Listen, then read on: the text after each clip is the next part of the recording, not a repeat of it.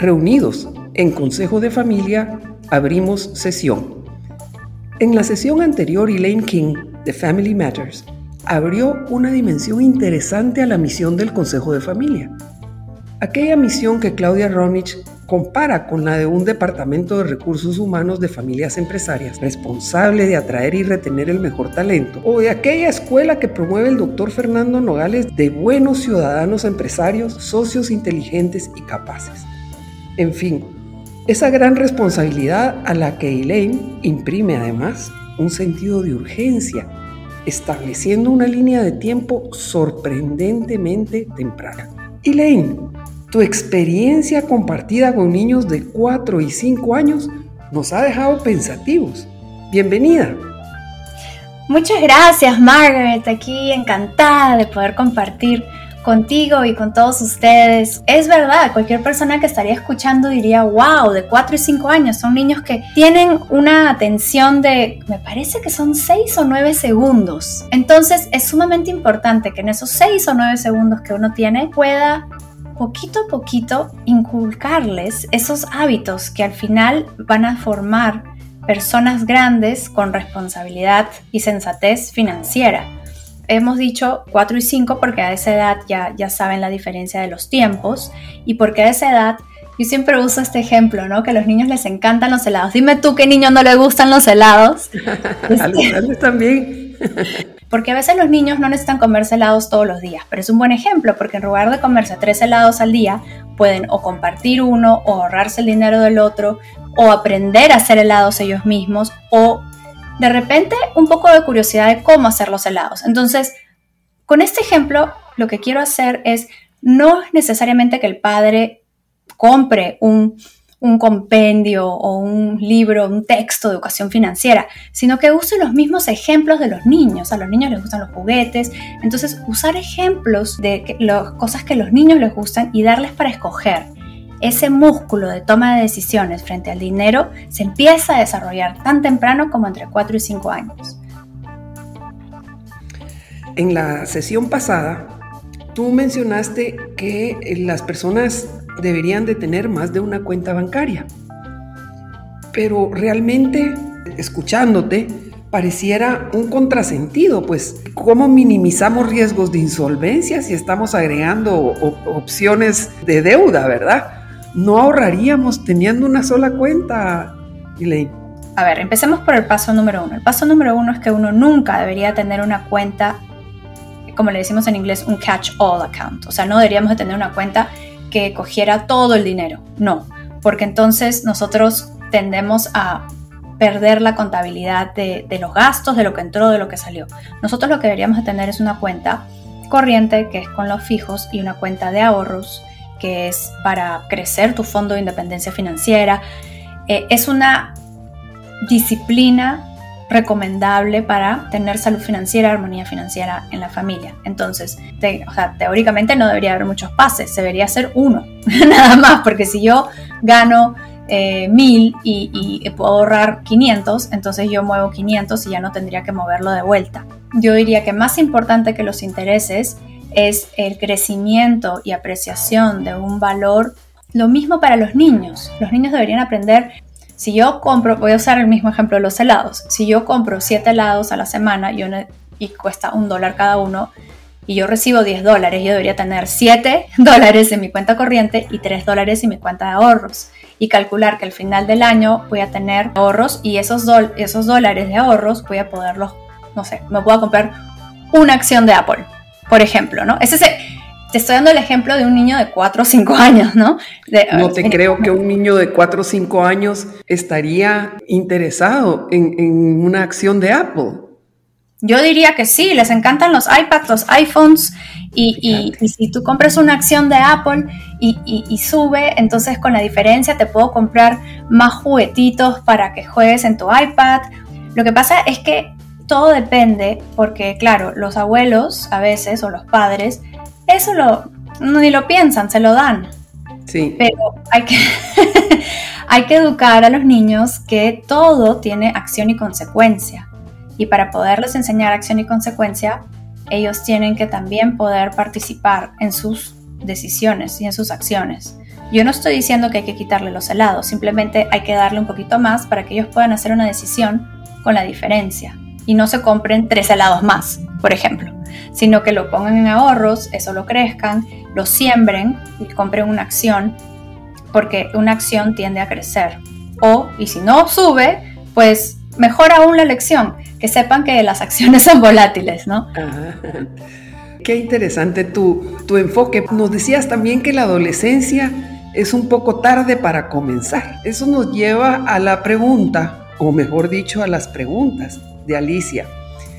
Ella se define como una empresaria con suerte que desea educar tempranamente en el manejo a sus hijos adolescentes y nos dice, veo las ventajas de las tarjetas y prefiero que mis hijos adolescentes las manejen a una mesada en efectivo como me dieron a mí. Eh, da igual débito y crédito.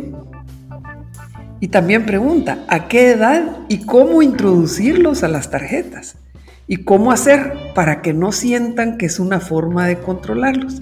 Al final resume, en su faceta de empresaria, a qué edad y cómo introducir el concepto de apalancamiento, ese crédito como un propósito de crecimiento y responsabilidad, más que la posibilidad de saciar necesidades con dinero ajeno. ¡Wow! ¡Qué excelente pregunta la de Alicia! Muy, muy importante. ¿A qué edad introducir el concepto de apalancamiento? Primero, antes de darle una tarjeta de débito o crédito. Eh, entonces, en mi libro Saltarín, de hecho, hay una historia de los niños. Cuando ellos tienen abundancia, están guardando las semillitas.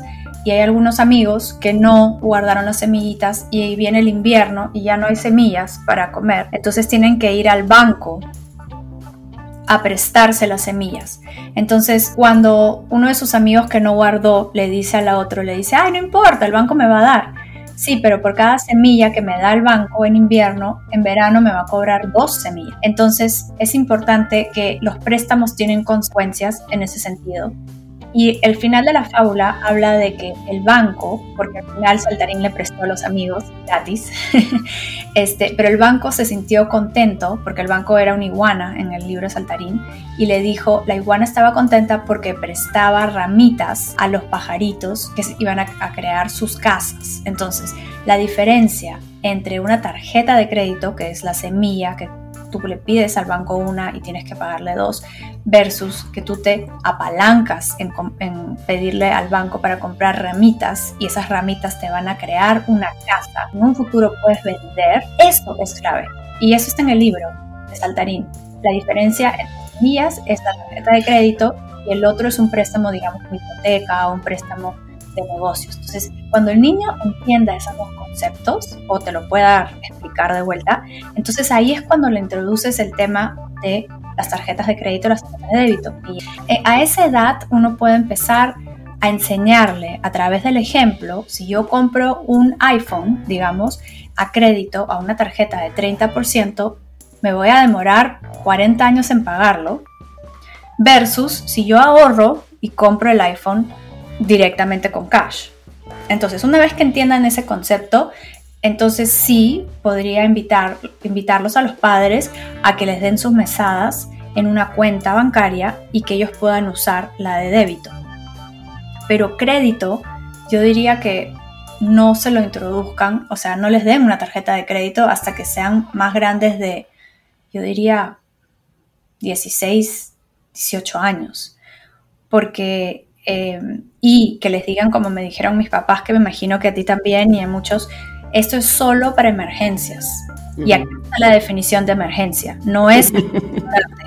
y de hecho, de hecho, a ver tú Margaret, que eres, este, experta en esto, escribir una política de una hoja y de repente con letras grandotas y colores, esa es la política de la tarjeta de crédito en la casa mil dólares y si ahorras y si gastas más o si no lo gastas para emergencia, estas son las consecuencias.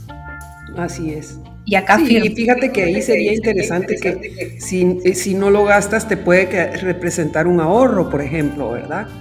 Eh, claro. Pues mira, no podemos dejar de pensar en nuestros directorios en las empresas familiares. A veces son ese monstruo de dos cabezas en tensión. La cabeza del inversor arriesgado y la del inversor conservador. esa iniciación temprana, Elaine, ese desarrollo de una relación sana con el dinero, ¿tendría algún impacto en esa dinámica de los dos extremos? ¿O la actitud al riesgo ya la traemos y ya no, no hay nada que podamos hacer? no, yo, creería que si a un niño eh, le hablas desde chiquito la importancia de que el dinero es para usarlo, guardarlo, crecerlo y compartirlo, ese es como un mantra y ese niño crece para ser un empresario responsable con impacto, un empresario con crecimiento, con visión, con planificación. Es una habilidad que va sembrando poquito a poquito. Ahora, yo te digo que la narrativa que los padres le dan a los hijos, eso se repite. Yo me acuerdo, mi papá me decía que la deuda era mala. Entonces yo crecí repitiendo el mantra, la deuda es mala, la deuda es mala. Entonces es importantísimo que le expliquemos, como Saltarín le explicó a sus amiguitos, que la deuda puede ser constructiva siempre y cuando estás endeudándote para algo que puedas vender en más o la deuda puede ser algo destructivo, que es algo que te estás endeudando y vas a, terminar vendiéndolo en menos, ¿no? O sea, o se aprecia o se desaprecia. Entonces, yo creo que es un, es un súper... Eh, una super idea, Margaret, que los directorios incluyan un presupuesto para la educación financiera de sus miembros desde chiquitos para que puedan formarse siendo responsables, con impacto, con crecimiento y que no sean dependientes de la empresa familiar, sino que sean que contribuyan a la empresa familiar. Bueno, pues cerramos esta sesión aparte de recomendando el libro Saltarín, es un librito que tiene estos conceptos eh, los diferentes eh, significados que tienen los animalitos y sus actividades. Muy interesante. Nuevamente felicidades por esa iniciativa, Elaine. Y, y cerramos con la seguridad de que abrimos espacios de conversaciones de futuro. Y en los temas financieros cada vez entendemos que en las familias empresarias ni los mayores son tan mayores, ni los menores tan menores. Todo un tema. Gracias, Elaine. Queda claro que aquello de que el dinero no divida a la familia no es tarea simple, no es tarea de unos y requiere un compromiso constante y permanente del Consejo de Familia. Muchísimas gracias Margaret, gracias por este espacio con un tema tan importante que me apasiona. Yo le invito a todos los que están escuchando a que nos hagan preguntas, que nos cuenten qué cosas han funcionado, qué cosas no han funcionado, si tienen algunas ideas locas o constructivas para, poder seguir formando miembros de la siguiente generación que estén conectados y responsables y que las empresas familiares sigan creciendo con impacto. Esto fue Consejo de Familia, el podcast donde hilamos fino los dilemas de las familias empresarias. Agradecemos a nuestros patrocinadores y a ustedes que comparten las inquietudes que luego tratamos con nuestros invitados. Compártelo con quienes te importan, así aprendemos más. Cerramos sesión.